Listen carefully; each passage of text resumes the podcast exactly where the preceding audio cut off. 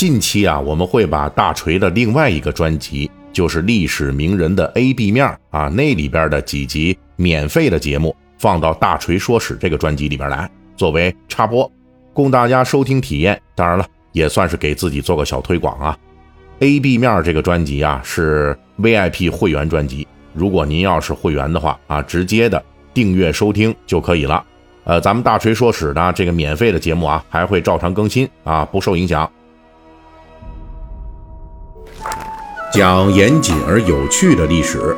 欢迎您收听大锤说史。我们的其他专辑也欢迎您的关注。最近大锤比较忙啊，比较忙啊。不过隔了这么多天啊，咱们这个大锤说史终于又和大家见面了。哎。呃，这个进入夏天之后啊，最近这个各地的气温是明显上升啊。像我们所在的这北京啊，这段时间也是酷热难当。熟悉咱们大锤说史栏目的呢，都知道，每年这时候我们都要推出与这个消暑食品有关的节目啊。因为我是一个吃货呀，然后同时呢，这个夏天啊，也确实呢，应该是吃一些这种呃消暑的食品，这样呢，我们才能够。感受到一些这种清凉的感觉，哎，所以我们也是做了呃一些相关的节目啊，陆续的像有一个节目是，呃天气热来瓶一八九八年的汽水加冰啊，那期讲的就是汽水我们还讲过冰淇淋啊，有一期的名字叫做冰淇淋是何时重返中国的，还有一期呢是进入六月，咱们说一说冰淇淋的几个历史谜案啊，喜欢听的呢，大家可以往前去找找这几期。本期呢，我们就继续啊，在这夏天里边来说一些消暑的冷饮吃食啊，那就是这个清朝宫廷里边的这个皇帝妃嫔们，在每年夏天天气热的时候，他们的消暑冷饮都吃什么？这个清朝宫廷的消暑食品啊，其实主要有两类，一类呢是传统的这种消暑降温饮食，比如说像什么绿豆汤、绿豆粥、绿豆糕和荷叶粥等等啊。这个绿豆啊、荷叶呀，这都属于这个清凉去毒、呃降温去火的这种食品，所以一般呢，在夏天的时候，大家都觉得这个东西应该是多吃一点啊。在这个清代皇帝常去避暑的，就是这个承德避暑山庄啊，夏天里边，皇帝的这个御膳中，就往往有这些消暑食品的踪迹啊。这里顺带咱们说一下哈。近些年，这个网络上有人说说这老北京的有一种传统小吃叫豌豆黄啊，那也是属于清朝的，说是那时候的一种另类冰激凌啊。其实这个说法是不准确的。这个豌豆黄作为应季的一种呃面食甜点啊，它通常呢是在每年春季里清明前后上市，在那个时候啊，它并不是用来避暑的食品。啊，另一类呢，则是这个呃冰镇类的饮食。那要冰镇呢，在明清时期啊，人们食用冰的主要来源是什么呢？就是窖藏，也就是说，在冬天，在这个江河湖水中，这都冻了冰坨子了，然后呢，把这个冰块给从这江河湖水中切割加工取出来，把这些冰块运到冰窖内储存，等到了夏天的时候，就能拿出来用。比如说，在咱们这个皇宫，清代的这个紫禁城内，哈，就设置五座冰窖，一共藏冰有两万五千块。到了夏天，这些冰块除了直接搬出来放在宫殿内降温之外，另一个主要的用途啊，就是制作各种冷饮。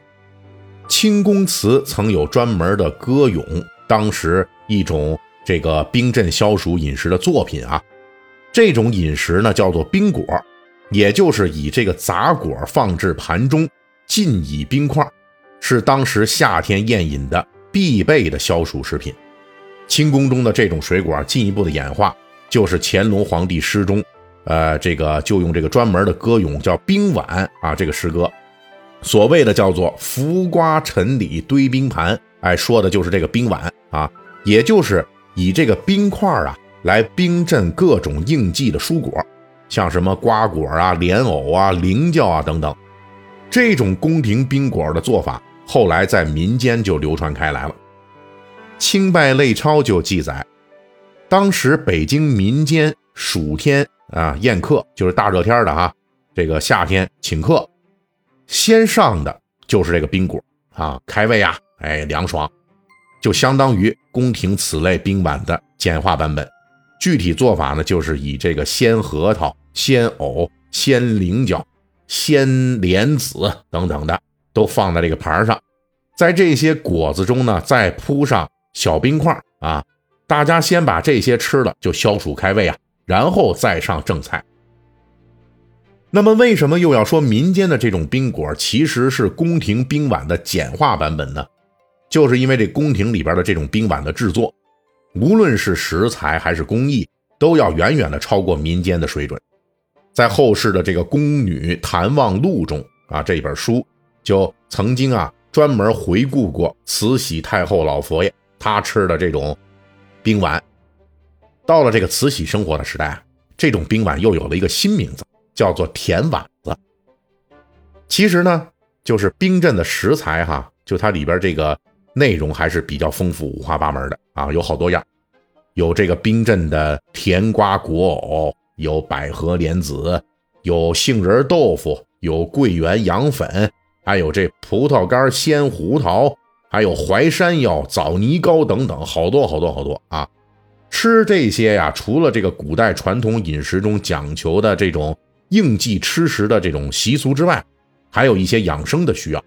比如说。传统的这个观念就认为吃果藕可以顺气，那吃青胡桃呢可以补肾，吃淮山药可以温补益气等等。而且这个宫廷甜碗子的做法也比较讲究，比如这里边的甜瓜果藕甜碗子，那就不是寻常的，说把这甜瓜切片再配上果藕啊，这是属于民间老百姓的做法。在宫里边啊，是把这新采来的果藕芽儿。芽儿啊，给切成薄片就特嫩的那种。然后呢，再选用这甜瓜里边这瓜瓤儿，把这籽儿给去掉了，再与这个果藕配盘然后再加冰镇了来吃。哎，而葡萄干鲜胡桃冰丸子，则是先把这葡萄干啊，您得用这蜂蜜先得给泡了，浸泡一下，然后再用南方进贡的这青胡桃把它砸开了。把里面带涩的一层嫩皮儿给剥去了，把这两样混在一起，然后还要浇上葡萄汁儿，再经过冰镇，才能送到慈禧太后面前。这些食品都属于专供老佛爷消暑的小吃啊。这些什么甜碗子啊，通常啊每次就采用几种样式，用这个精致的这种蓝瓷盖碗给装了，然后就端到慈禧太后面前。哎。慈禧太后呢，这手就指哪个碗啊？嗯嗯，那样，哎，这当时这个值班的这侍者呀，一看，哎呦，您指那个，赶快就把那个打开，用这个小银勺啊，给这个慈禧太后崴出来品尝。请注意哈，这里说的这个品尝哈，还真就是品尝啊，绝对不是那么大口大口吃，也绝对不是像我们现在说是，咱弄一根雪糕啊，找个墙根阴凉的地方。啊，三口五口的就把他给干掉了啊！不是那种气氛，因为慈禧太后年纪大啊，这御医啊就嘱咐老佛爷说：“您呐不能贪吃凉货，所以才这么费心尽力的做出来这冷饮吃食都是一小碗一小碗的。然后呢，慈禧太后呢也就是略微的尝一尝，这就算用过了。之后的这些东西怎么办？那肯定就是被慈禧太后下令。”赏赐给宫女或者是太监等等随侍的人员，把他们给消灭掉啊！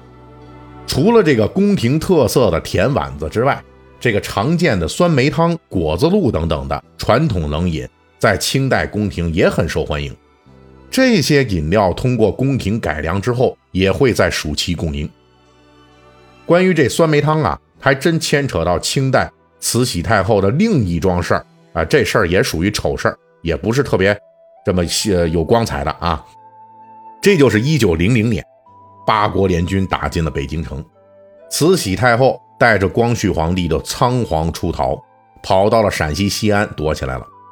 又派人去跟这八国联军谈判，签订丧权辱国的条约的时候，人家呢仍旧在这西安啊维持着奢侈的生活啊。当时在西安避难期间，这御膳房啊也跟着逃到陕西了。但是毕竟啊，跟这个京城的紫禁城，那那个排场是没法比呀。但是仍旧尽力的保持着这种铺张浪费的架势啊。像这个吃饭呢，就得分这个荤局、素局、菜局、饭局，还有粥局、茶局、烙局、点心局等等各种局。就这样呢，就可以满足慈禧的。奢侈的需要，当时夏天关中暑热，慈禧就点名我要喝酸梅汤啊，而且还必须得是冰镇酸梅汤。这个酸梅汤是好办，但是冰镇那就麻烦了，